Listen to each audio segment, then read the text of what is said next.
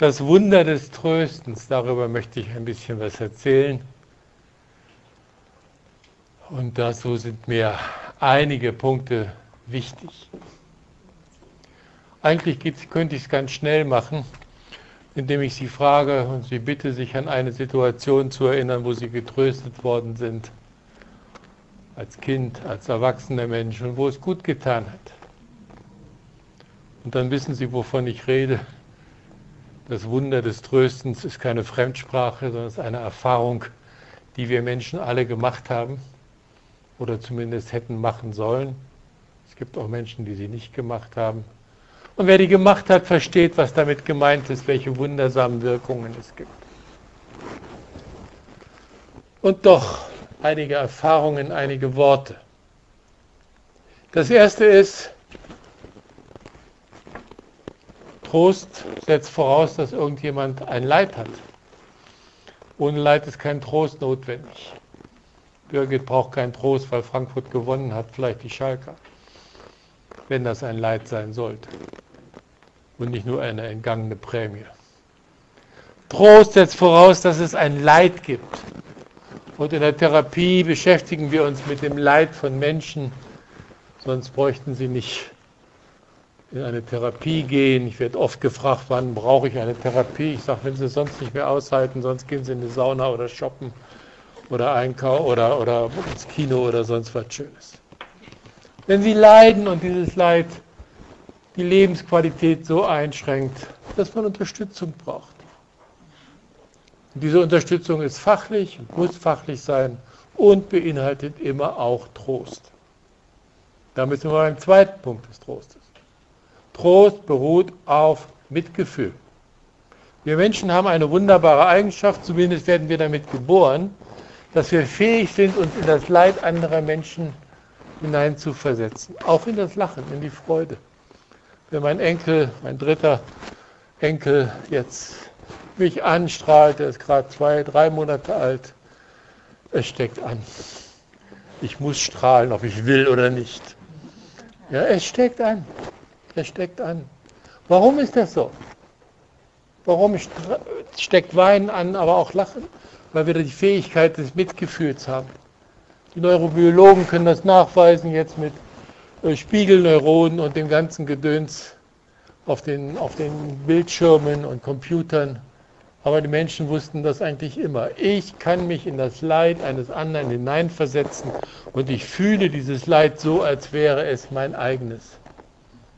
Das ist kein herablassendes Mitgefühl von oben, du arme Sau, du armer Kerl, du arme Frau, sondern das ist Mitfühlen auf Augenhöhe.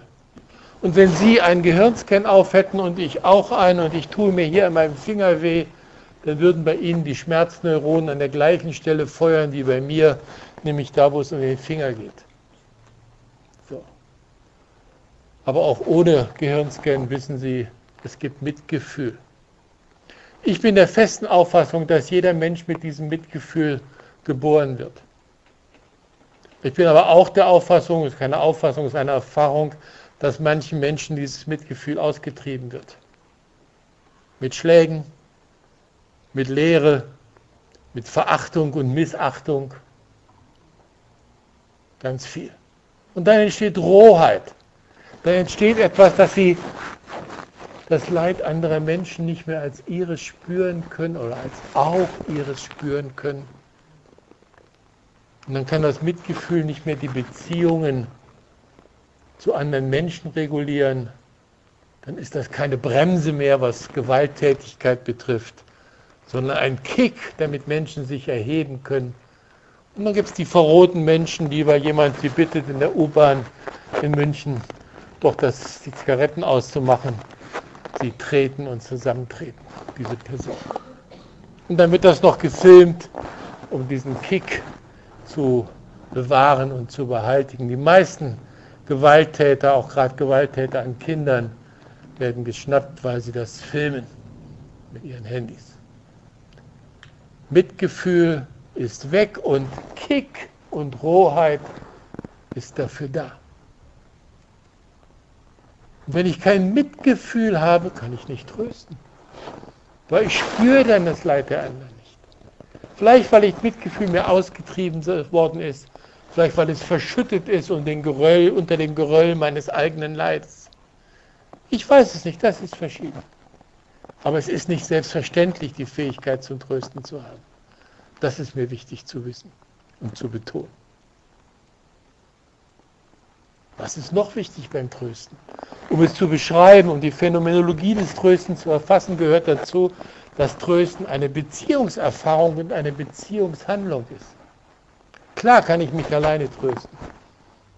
Vielleicht durch ein Gebet, aber auch da habe ich ein anderes Wesen als Vorstellung. Klar kann ich in die Natur gehen und es tröstet mich, aber alle, die das als ihren Trost beschreiben, haben schon mal mit anderen Menschen entsprechende Naturerfahrungen gemacht, habe ich zumindest beobachtet. In der Regel ist Trost eine, ein Ereignis, eine Erfahrung mit anderen Menschen. Das ist wichtig. Trost ist eine Beziehungserfahrung. Und das Schlimme ist, wenn Menschen diese Beziehungserfahrung nicht mehr haben oder nicht mehr haben können, dass sie getröstet werden, wenn sie darauf angewiesen sind, allein im dunklen Keller zu pfeifen, um sich Mut zu machen und sich selbst Trost zu, auszusprechen indem sie die nächste Flasche Johnny Walker aufmachen oder Rittersport Nougat oder was es sonst ist. Bitte? Ebbelwoll. Ebbelwoll, stimmt, ich bin in Hessen. Ebbelwoll. Ebbelwoll als Trost. Das kann ja alles mal gut sein. Aber auf Dauer wird der Ebbelwoll schal und die Wirkung immer schwächer. Das heißt, Trösten ist eine Beziehungserfahrung, eine Beziehungstätigkeit, ist etwas Aktives, ist eher Verb als Substantiv. Das heißt nicht, dass es immer mit viel Action verbunden sein muss. Ich habe die wunderbarsten tröstenden Erfahrungen damit gemacht, dass ich gesagt habe, mir geht es dreckig. Gabriele, meine Frau, bitte nimm mich mal in den Arm. Das reichte. Ich habe Menschen gefragt, die schwere traumatische Erfahrungen hatten was hat sie getröstet? Ja, dass meine Freundin kam, die hat mir in die Augen geschaut, die wusste, was mit mir los war und sie hat sich neben mich gesetzt. Mehr nicht. Oder sie hat meine Hand gehalten. Mehr nicht. Scheint wenig zu sein, aber war für die Menschen viel, ist viel, ist viel.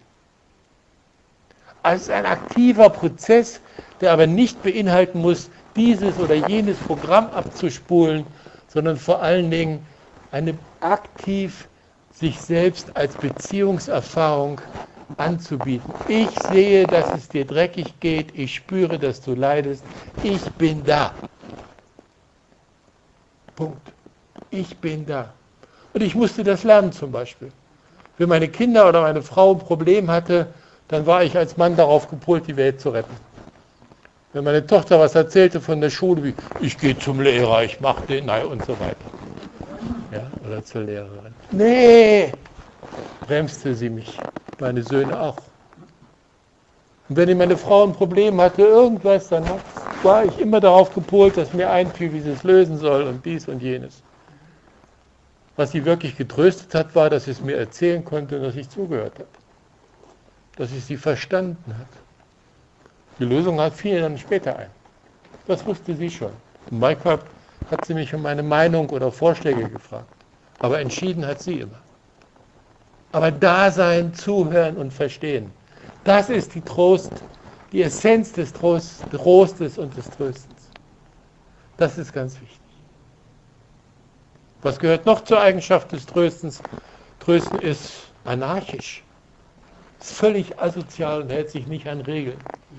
Es gibt keine PowerPoint-Präsentation, Trösten, erstens, zweitens, drittens.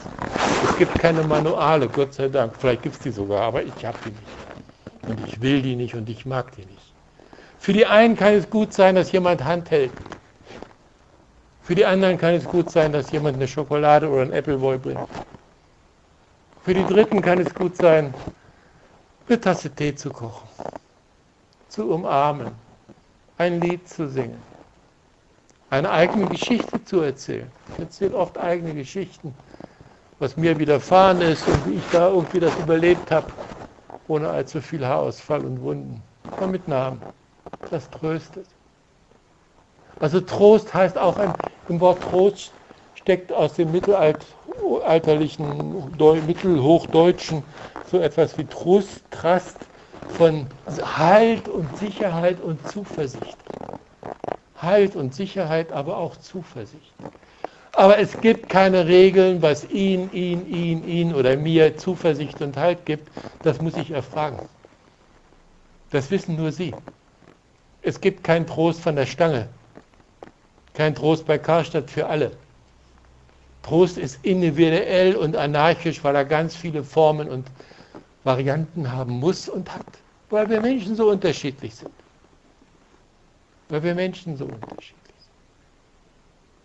Und ich hatte vorhin schon erzählt, dass ich Menschen, alte Menschen, die das Ende des Zweiten Weltkrieges vor 70 Jahren erlebt haben, gefragt habe, was sie getröstet hat. Ich habe da jetzt auch vorgestern eine Studie zu veröffentlicht, Resilienzen, Bewältigungsstrategien. Was hat geholfen, was hat getröstet? Und mich hat überrascht, mich hat überrascht, wie unterschiedlich wir war sehr schwer, ich habe 94 Menschen befragt, es war sehr schwer, da irgendwie Kategorien zu finden oder Häufchen zu machen. Die haben sich nicht an meine vermuteten Häufchen gehalten. So, hätten sie vorher meine Ergebnisse lesen sollen. In manchen Hochschulen werden ja solche Studien so gemacht, aber es war spannend und aufregend, wie unterschiedlich es war.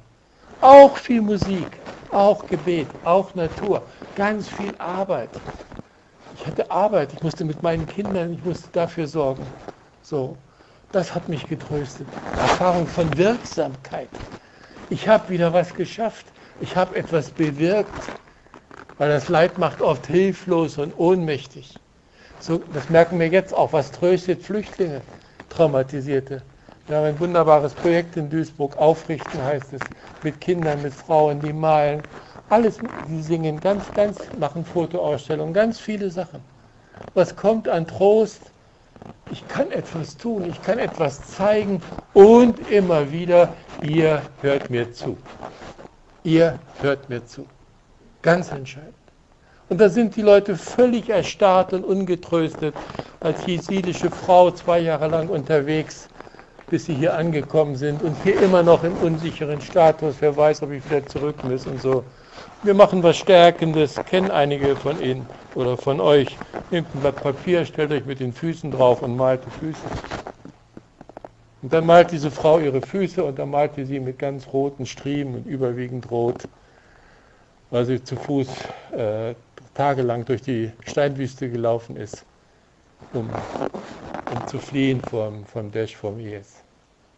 Und alle sind erschrocken, auch die anderen Frauen und die Mitarbeiterin.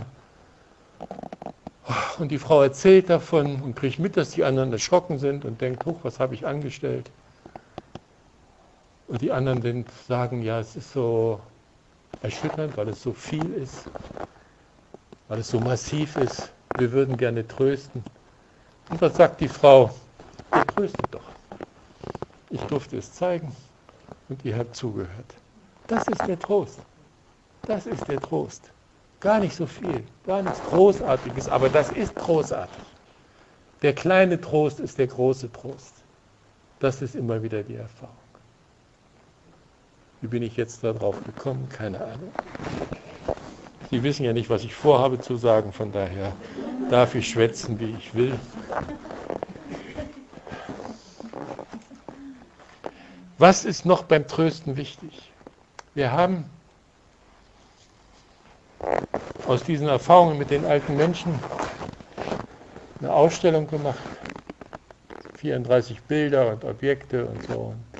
Die seit über einem Jahr durch Deutschland, immer wieder vier Wochen in einem anderen Ort. Und diese Ausstellung war allein schon, ohne dass wir irgendwas damit gemacht hätten, die Tatsache, dass wir die Menschen gebeten haben, ihre Trosterfahrungen zu malen oder Objekte zu gestalten, das war eine Sensation. Sagten, danach sind wir noch nie gefragt worden, was uns getröstet hat. Danach sind wir noch nie gefragt worden. Und es war damals so, vor dem 70. Jahrestag, Zweiten Weltkrieg, letztes Jahr, saßen wir zusammen im Team und sagten, oh, da kommen wieder die ganzen Filme über Hitler und Krieg und Ostfeldzug und alles Mögliche. Ein Schreckensbild nach dem anderen. Und dazwischen kommen dann in der Tagesschau die Bilder aus dem Nahen Osten und aus der Ukraine und so. Wir wollen mal was anderes machen. Wir wollen mal was zum Thema Trost machen. Und dann wir, sind wir hingegangen in die Einrichtungen, haben mit den Leuten gesprochen, haben auch andere angesprochen, die nicht im Heim waren. Und das war eine derartige Resonanz hervorgerufen. Das, das, da bin ich immer noch überrascht, finde ich immer noch unglaublich. Dann in einem Altenheim gingen dann einige alte Menschen zu ihrer Heimleitung und sagten, Frau äh, Schmitz, wir wollen ein Treppengehtraining. Hat die gesagt, äh, wir haben doch hier überall Fahrstühle. Wieso wollt ihr Treppen gehen? Ja, wir wollen nach Duisburg zum, zum EASY, zur Zukunftswerkstatt, da ist die Eröffnung von der Trost 45 Ausstellung und die haben keinen Fahrstuhl. Da muss man vier Stufen hoch und das wollen wir trainieren. Ja. Ging nicht für alle, aber da haben wir gesagt, okay, dann kommt die Ausstellung zu euch nach Monheim in das Altenheim. Da habt ihr einen Fahrstuhl und dann geht das weiter. Es kam eine alte Dame, rief an, sagte, sie wollte die Ausstellung für ihren Mann, der im Rollstuhl sitzt, zum Geburtstag schenken. So, dann haben wir das Rote Kreuz organisiert, dann hat der Mann dann getragen worden und alles. Hat ihm das zum Geburtstag geschenkt. Es war so bewegend, ich könnte jetzt stundenlang erzählen, was im Vorfeld schon an Reaktionen war. Und dann passierte etwas, was mich erschrocken hat. Wir haben darüber geredet, über die Kriegserfahrungen, über Erfahrungen sexueller Gewalt und sonst was. Und viele haben gesagt, ja, ich bin nicht getröstet worden. Und da habe ich gefragt, oder haben wir gefragt, welchen Trost hätten sie denn gebraucht? Und dann wussten alle was. Und dann haben welche gesagt, jüngere Leute, Mitarbeiterinnen der alten Einrichtungen, Sozialarbeiter, Therapeuten, haben gesagt, ja, wir sind die Kinder von der Kriegsgeneration. Wir wissen gar nicht, was Trost ist. Wir sind nicht getröstet worden. Weil die alten Menschen, unsere Elterngeneration, so seelisch zerschreddert und überlastet war durch die Kriegserfahrungen, durch die traumatischen Erfahrungen, Zwei Drittel haben ein Kriegstrauma erlebt, der Menschen über 70. Zwei Drittel. Und dann kommen noch die anderen dazu mit sexueller Gewalt und Unfällen und so weiter. Wenn Sie heute mit alten Menschen zu tun haben, die älter als 70 Jahre sind, sind drei von vier traumatisiert. Mindestens. Das sind 17. So. Und die Kinder, die sagten uns, wir sind wenig, gar nicht getröstet worden. Vielleicht mal eine Tante oder irgendetwas, aber oder eine Nachbarin, aber von den Eltern, viele Eltern, nicht alle. Viele Eltern wussten gar nicht mehr, wie das geht. Die waren selber so ungetröstet aus dem Krieg herausgekommen, dass die dieses, weil niemand, wo niemand für sie Mitgefühl hatte für ihr Leiden, wo sie selber durchkämpfen mussten, wieder aufzubauen, was aufzubauen ging, wieder eine Existenz zu schaffen, für ihre Familie zu sorgen und dergleichen mehr. Dass es für Trost wenig Platz gab. Das hat mich erschrocken. Das hat mich erschrocken. Und ich bin auch aus der Generation 49 geboren. Meine Mutter sagte letztens, wir sind 1960 aus, dem, aus der damaligen DDR abgehauen, noch kurz vor dem Bau der Mauer. Die sagte, ja, das, Sie hätten damals was falsch gemacht, es wäre etwas zu kurz gekommen. Ich sage, was denn? Ja, die Gefühle. Und über Gefühle zu reden, über die Trauer zu reden, das rechne ich hier hoch an bei allen Konflikten, die ich hatte und manchmal noch habe. Das einzusehen. Das ist das, was zu kurz gekommen ist. Und damit ist das Trösten oft zu kurz gekommen. Ich musste sowohl das heitere Spielen und den Humor und das Lachen und das ziellose Spielen mit meinen Kindern lernen, aber ich musste auch mit meinen Kindern lernen, wie es geht, sie zu trösten. Dann, ich denke, auf der einen Seite, jeder kennt es, das Trösten und getröstet werden, aber es kennt nicht jeder. Und es gibt Lehrstellen in ganzen Generationen, wo das eine neue Herausforderung ist. Das ist wichtig und ich kenne viele Leute der Enkelgeneration, die das wieder lernen mit ihren Kindern untereinander. Also wo es da große Fortschritte gibt, nicht bei allen, aber bei vielen. Und dann gibt es auch die Erfahrung, dass viele Menschen aus dieser Generation dann Therapeuten werden. andere trösten, anderen helfen. Da sind sie gut drin. Sehr gut oft. Und wir unterstützen sie auch. Und ich bekomme in der Supervision, Therapie, im kollegialen Austausch auch mit, oft mit, dass die Menschen auch Leid haben, dass sie auch Kummer haben, dass sie auch traurig sind, dass es sie schmerzt und dass sie die Seelsorger sind im übertragenen und, und buchstäblichen Sinn, gar, oft gar nicht auf die Idee kommen, dass sie selber getröstet werden müssen, dass sie das brauchen. Und das braucht Mut.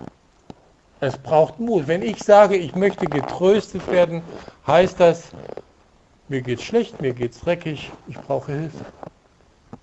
Ich bin nicht der tolle Hecht, der alles lösen kann. Ich brauche Hilfe und zwar von dir. Und ich finde, deswegen möchte ich damit schließen, zum Wunder des Trostes, viele von Ihnen sind Therapeutin oder wollen es werden oder sind mit Therapeuten verheiratet oder verliebt oder geschieden oder sonst was. Oder in Behandlung. Lassen Sie sich trösten und achten Sie darauf, dass Sie auch als Therapeuten und Therapeutinnen Trost brauchen. Es ist keine Schande, es ist ein Wunder. Es ist ein großes Wunder. Ich habe das gelernt von meinen Kindern. Und ich lerne es immer noch und immer wieder von meiner Frau, an die ich jetzt gerade denke, wenn ich darüber rede. Und ich gönne es Ihnen auch. Danke für das Interesse.